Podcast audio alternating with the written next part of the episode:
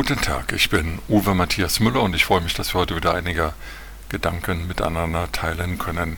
Der Krieg in der Ukraine, der von Russland vom Zaun gebrochen wurde, geht unverdrossen weiter. Auch über das Wochenende haben die Russen wieder schwere Angriffe auf Städte und zivile Ziele verübt. Es gibt viele Tote, nicht nur auf der Seite der Zivilbevölkerung der Ukraine, sondern auch natürlich auf militärischer Seite.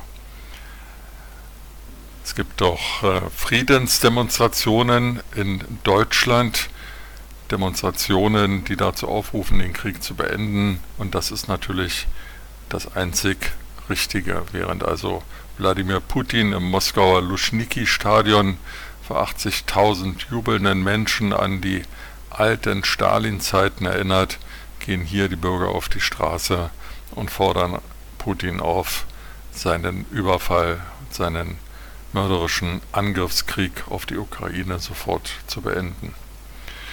Der Krieg löst eine unvergleichlich große Flüchtlingswelle aus, sollen 10 Millionen Ukrainer, also jeder vierte Ukrainer, auf der Flucht sein. Viele von ihnen haben auch schon Europa, also die EU-Staaten erreicht. Die meisten sind in Polen und der Slowakei, aber auch viele 10.000 sind schon in Deutschland angekommen und jüngste Zahlen gehen davon aus, dass wir etwa eine Million Flüchtlinge aus der Ukraine werden aufnehmen müssen.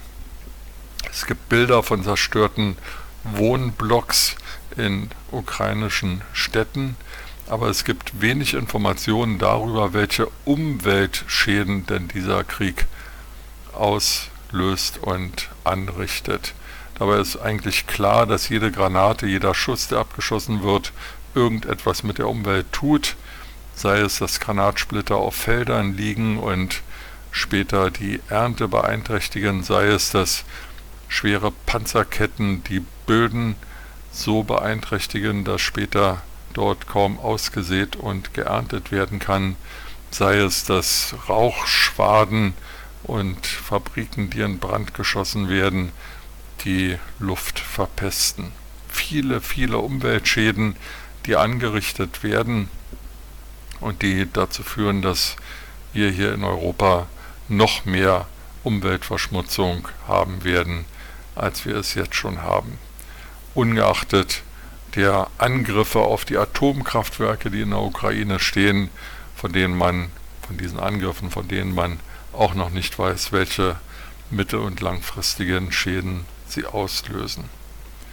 Leider hört man von der deutschen Umweltbewegung zu diesem Thema relativ wenig. Fridays for Future haben zwar, glaube ich, einmal gegen den Krieg in der Ukraine demonstriert, sie prangern aber Wladimir Putin nicht als größten Umweltsünder in Europa an was äh, ihrer Glaubwürdigkeit, also der Glaubwürdigkeit von Fridays for Future sicherlich gut tun würde. Wo ist Greta Thunberg? Wo ist Luisa Neubauer? Beide sind ja sonst so gerne vor der Kamera und den Mikrofonen und geben zu allem und jedem ihre Ansichten ab. Hier aber schweigen sie und das beeinträchtigt die Glaubwürdigkeit von Fridays for Future. In der Ukraine tobt nicht nur ein mörderischer Krieg gegen unschuldige Menschen, dort tobt auch ein Krieg gegen die Umwelt und dessen sollten wir uns ähm, vergewissern und zur Kenntnis nehmen, dass es nach Ende des Krieges nicht nur darum geht, Brücken, Straßen und Wohnhäuser, Kindergärten, Schulen und Theater wieder aufzubauen, sondern auch sehr, sehr, sehr viel für die Umwelt zu tun. Eine Mammutaufgabe, die auf uns wartet. Und man kann nur hoffen, dass, dass Russland, Wladimir Putins, das ihm jetzt zujubelt, dann auch für die Kosten aufkommen werden muss. Mit diesen Gedanken in den Tag wünsche ich Ihnen eine gute Zeit und freue mich, wenn wir uns bald wieder hören.